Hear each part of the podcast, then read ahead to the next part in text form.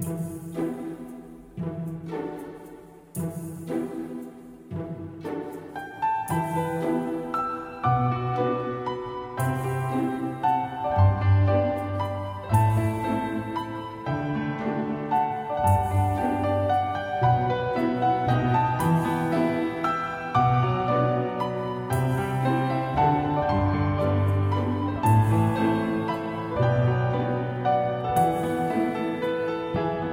皆さんこんにちは、マスです。大家好，我是川，好久不见。呃，先来说一下我最近的事儿吧，就是今天我去看了一下这个《复联三》，呃，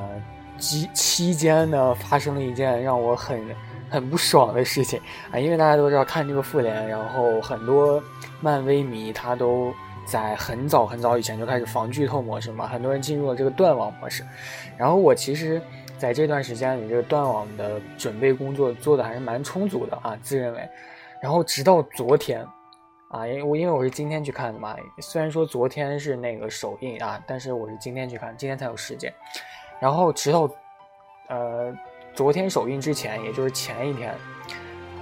我像往常一样点开了某一个亲友群。亲友群，因为那个亲友群里平时都要去看嘛，就看有一些什么事情会发生，或者说有什么需要我帮忙的啊，或者说有什么需要啊我去做的啊，我一般都会去看啊，每天都要去看。然后就突然那一天，我点开那个群之后，发现有一个人就说了一个某某某死，当时我一下就震惊了，就是我，唉，就是十几天的一个断网模式。在前一天啊，电影上映前一天，然后功亏一篑，啊！不过我今天看完这个电影之后呢，发现，哎，算了，不说了啊，就是觉得那个，如果大家不小心看到了一些剧透啊，就是一点点剧透，像那种看全片的那种剧透的，那就除了你想看剧透，另一种就没救了，就没救了。但是我看的就是某某某，呃，阵亡了，某某某狗带了，就是只看了。呃，这么一句话啊，当时我觉得还完了完了，这就会严重影响我的观影体验。然后结果今天看完之后发现，哎，并不太影响啊。然后究竟是什么原因呢？啊，虽然我究竟什么原因，我看了，呃，一个人知道一个人已经死了，被剧透一个人死了之后，呃，那我知道那个人死了之后，看完电影还觉得没有什么太大的影响的。呃，大家看完就知道了，大家看完就知道。然后还有一个呢，就是还有个什么，就是。算了，不说了。然后怕怕剧透。然后还有一个就是，不知道大家看了这个啊《复联三》没有？因为我确实还挺挺感兴趣的啊，挺喜欢看这个的。对，还有一件事情就是，呃，什么呢？就是。这个日本的那个乐园啊，富士急乐园大家都知道吧？富士急就是我挺喜欢去这个乐园的，然后里面会有非常非常多的娱乐设施。当然，这些娱乐设施呢，大多都是这种尖叫系的娱乐措施啊，像什么过山车啊，什么呃垂那个跳楼机啊，这些呃都很多。但是啊，最近呢，这个富士急它的这个入场门票啊已经免费了啊，免可能会持续一段时间啊。如果大家啊有啊，不过最近这个时间确实国内可能没什么假期啊，没什么假期啊，就是想跟大家说一下，这个富士急乐园的门票给免了啊。如果还没有还有不知道这个消息的，还身处于在日本的，可以去这个乐园玩一下。但是，并不是说这个门票免了，大家就觉得哎挺好的啊。但是其实呢，就是这个富士急它这个乐园呢，它并不仅仅是只收门票的，它是除了门票。啊，还有一些娱乐设施你也要花钱，啊，就是意思就是平时你去的时候呢，你要花入园费，入园费之后进去你只是进去了啊，你想要玩一些娱乐设施，你还得花花继续花钱啊，这个意思。但是啊，就是现在就是免了这个免费，你可以直接去进啊，就和咱们现在普通的这个游乐场一样啊，是那种开放性的。不过它也是持续一段时间，好像过一段时间之后，它这个会。开始重新开始计费啊，不过也算是省了一一笔钱吧，啊，当然这个钱不不算太贵啊，也算是一笔钱，嗯，因为就是如果大家有想去的话，最好去买购买这个套票啊，就是门票和这个游乐设施都包含的这个套票，这个是比较划算的，就是你里面的所有的设施基本都能玩儿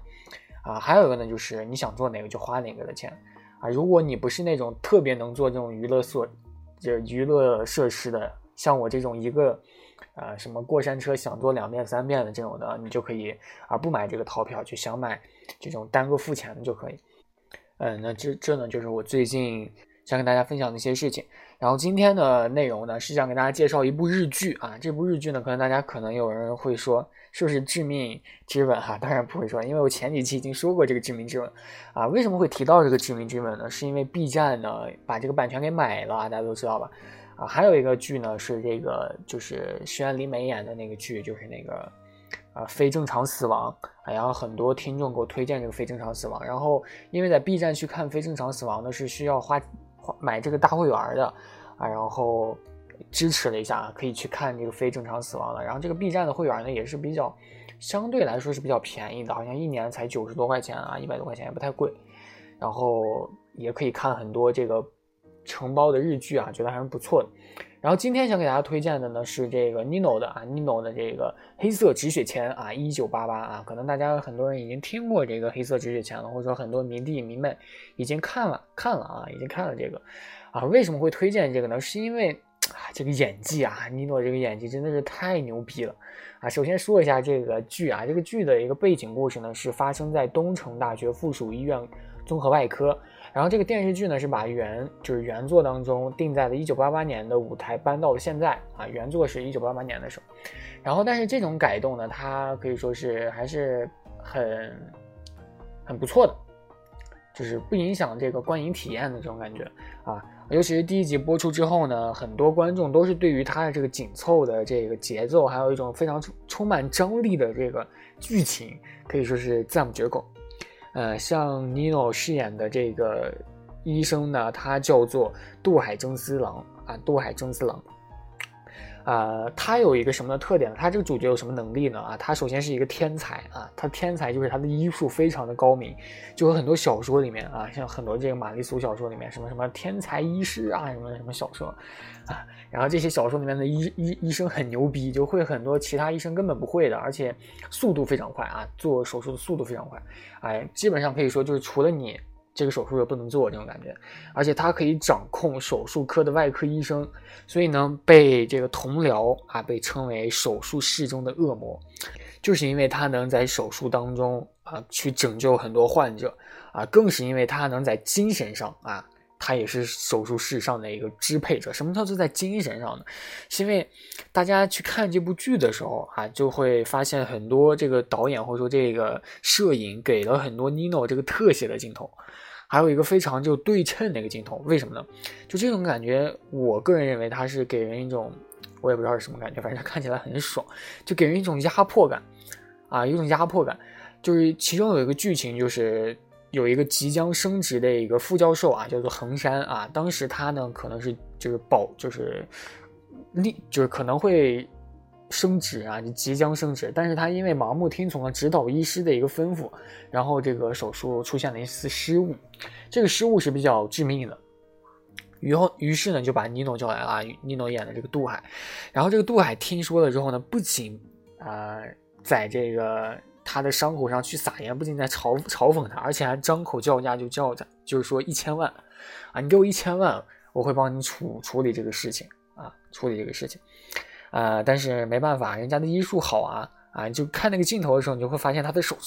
特别快啊，可以说是那种缝纫机的那种感觉，而且心理素质也特别特别的强大，还有很多台词就可以体现出来。比如说，你找不到心脏的出血点，那你就把心脏直接掏出来捧着去看啊，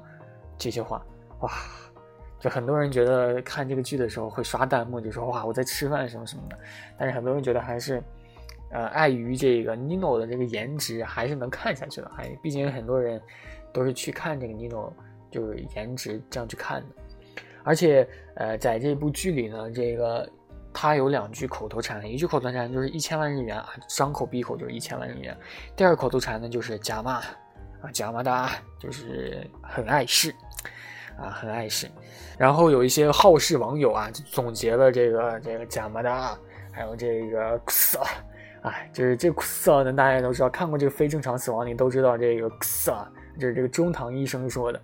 哎，然后很多这个好事网友就就想说让这个贾马和这个死啊一起组一个 CP，还感觉还是挺有趣的。不过在这部剧当中呢，可能很多人都在吐槽吐槽这个剧情，就感觉很狗血。但是呃，毕竟这个 Nino 的这个迷妹比较众多嘛，啊，迷妹比较众多，所以